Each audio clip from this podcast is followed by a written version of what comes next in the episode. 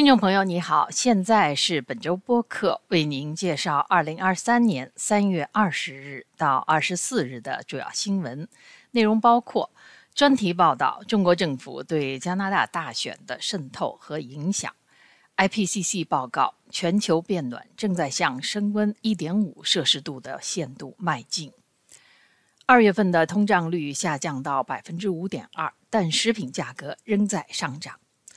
蒙特利尔老城火灾失踪人员中包括华裔吴安。习近平访问俄罗斯，普京说西方应该认真对待中国的和平建议。移民使得加拿大2022年人口增长创纪录。拜登访问加拿大，美加协议关闭位于两国边境的罗克瑟姆路。下面请听新闻的详细内容。马赛克效应：中共如何在美国的后院进行一场混合型战争？一书即将出版。该书的作者之一是加拿大前皇家骑警和军事情报官员斯科特·麦克格雷格。他与不列颠哥伦比亚省的记者和电影制片人伊娜·米切尔共同撰写了这本书。这本书中写道：“美国曾在1990年代对中国的海外干预行动造成的国家安全威胁进行过秘密的调查，得出的结论是，北京在加拿大的活动对美国的安全构成了威胁。”总理特鲁多的办公室主任凯蒂·特尔福德同意在调查中国政府干预加拿大选举的委员会之一作证。此前，几个委员会一直在努力争取他提供证词。这一决定解开了过去两个星期来程序和议会事务委员会的僵局。该委员会的自由党议员一直在拖延关于召集特尔福德作证的投票。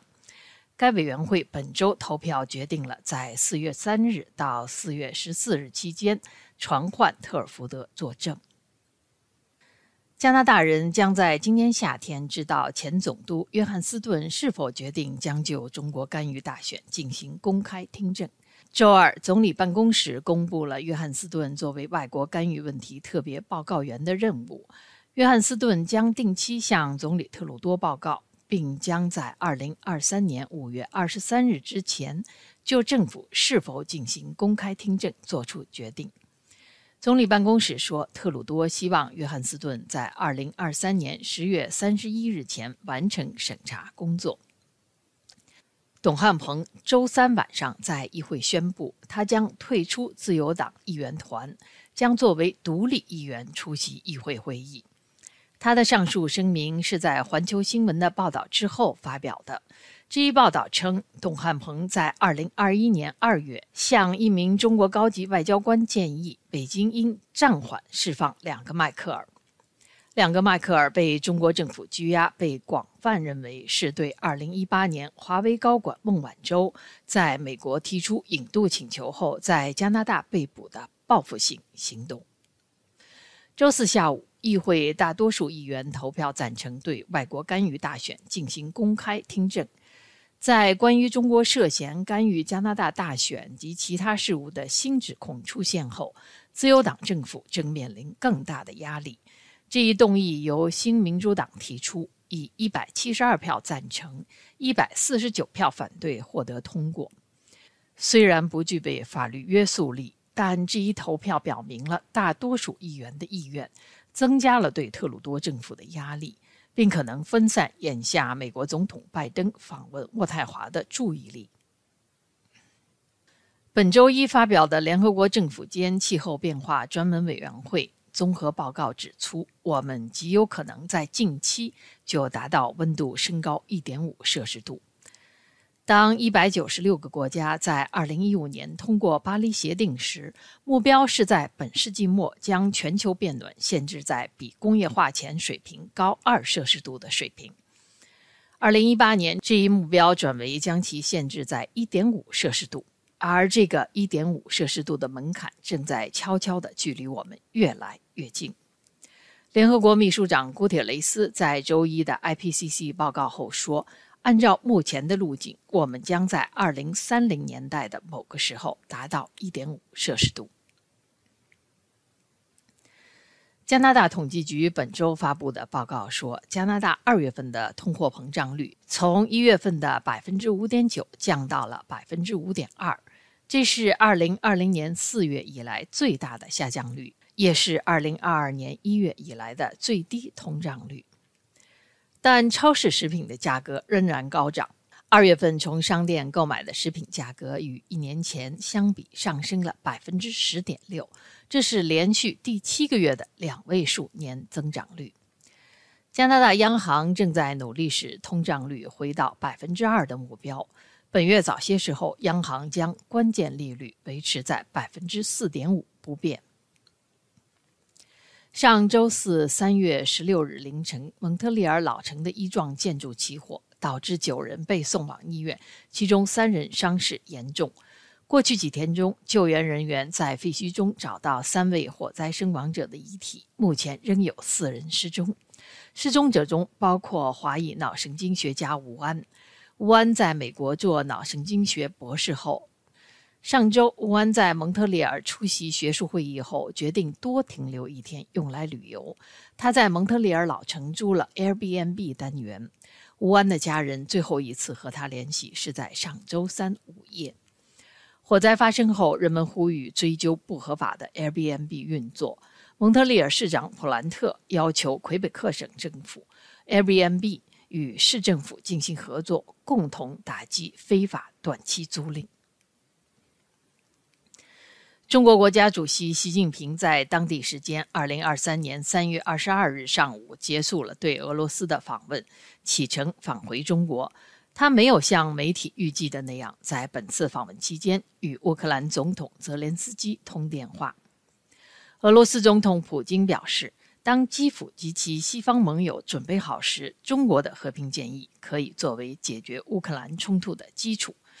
据塔斯社报道。普京表示，这不太可能很快发生。他嘲笑美国和乌克兰的盟友将支持战争到最后一个乌克兰人。普京说，与中国国家主席习近平的会谈是成功和建设性的。中国和俄罗斯签署了战略合作协议，俄罗斯对中国的能源供应将增加。在习近平将结束对俄罗斯的访问时，日本首相岸田文雄首次出访乌克兰。他于周二抵达基辅，对乌克兰表示声援和支持。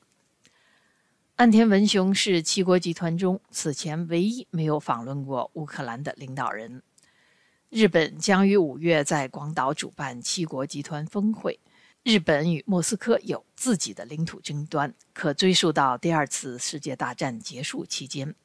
俄罗斯入侵乌克兰，加深了东京和日本公众对中国可能入侵台湾，继而影响日本的担忧。加拿大统计局周三的报告说，加拿大人口增长在2022年创下了历史纪录。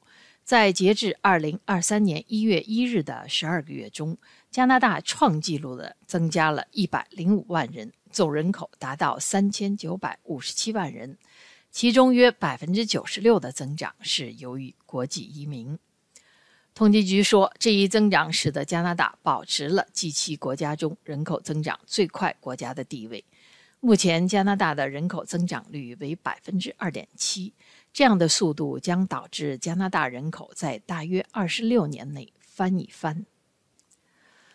加拿大依靠移民来推动经济发展和应对人口老龄化。总理特鲁多的自由党政府自2015年执政以来大幅增加移民。渥太华也一直在实施特别措施，临时接受受乌克兰战争、阿富汗不稳定局势以及最近土耳其和叙利亚地震等危机影响的人。加拿大移民部表示，移民几乎占加拿大劳动力增长的百分之一百。到二零三六年，移民预计将占加拿大人口的百分之三十左右，高于二零一一年的百分之二十点七。美国总统拜登周四下午抵达渥太华，加拿大总督玛丽西蒙夫妇在渥太华机场迎接拜登夫妇。这是拜登就任总统以来首次对加拿大的国事访问。这次日程紧凑的访问还包括周五拜登向议会发表讲话。与总理特鲁多会谈，并在加拿大航天航空博物馆出席晚宴。加拿大广播公司法语部获悉，加拿大与美国就非正常移民问题达成了协议，即将使渥太华能够关闭加美边境的非正常过境点罗克瑟姆路。罗克瑟姆路位于蒙特利尔南部约五十公里的魁北克纽约边境。由于大量难民通过这里进入加拿大，造成加拿大联邦政府、魁北克省政府和美国政府之间的紧张关系。根据政府的统计数据，2022年加拿大近三分之二的难民申请是在魁北克提出的，其中近四万名难民从罗克瑟姆路越过边境。这些难民主要来自海地、土耳其、哥伦比亚、智利、巴基斯坦和委内瑞拉。以上是本周新闻，谢谢您的收听。